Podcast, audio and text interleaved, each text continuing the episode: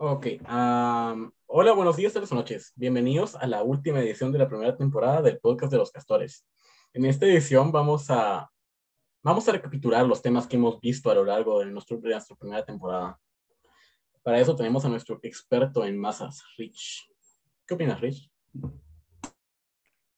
Las ideas importantes de este proyecto son la interculturalidad es una relación social entre diferentes culturas para lograr una convivencia sana y segura.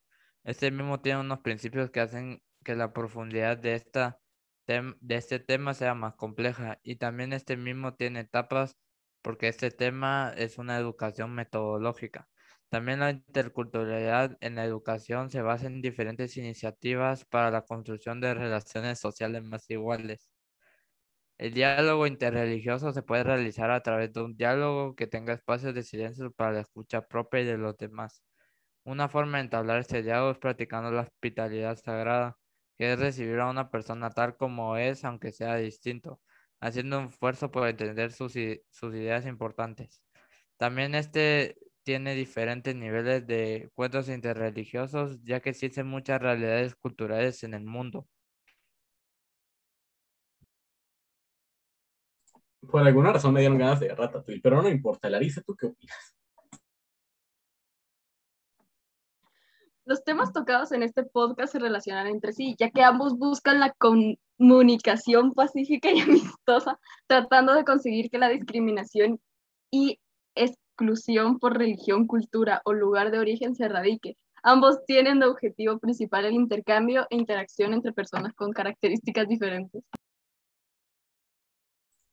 Ah, con, respecto a lo que dijo Larisa, eso me recuerda a que cuando inició la unidad, yo solo, a mí me dio la sensación de que, de que esta unidad iba a tener como eje central el respeto mutuo, pues todos los temas que se, que se nos presentaron a lo largo del proyecto tenían, tenían como eje central las relaciones respetuosas entre diferentes personas y su forma de vivir. Uh, tanto sus creencias como sus culturas fueron importantes para crear una, un, un ambiente de libre convivencia, en el cual cada uno puede sacar lo mejor de sí sin tener miedo a a, qué va a pasar, creando así la mejor versión de sí mismos. No re profundo son eso. ¿Se caído bien? Bueno, ahora el aprendizaje más valioso que tuvimos como grupo fueron los principales pasos para hacer un encuentro religioso. Y esto me puede ayudar en el futuro para tener charlas sobre nuestras distintas religiones y entender más sobre el resto de las religiones sin importar las religiones en sí eh, o sus culturas o su nacionalidad, porque vamos a erradicar la discriminación. Y con esto terminamos la primera temporada de nuestro podcast. Espero que les haya encantado y diría que nos vemos la otra semana, pero es que no nos vamos a ver la otra semana. Adiós. Nunca, nos miramos la próxima semana, aceptalo. Lo estamos grabando un día antes de la presentación.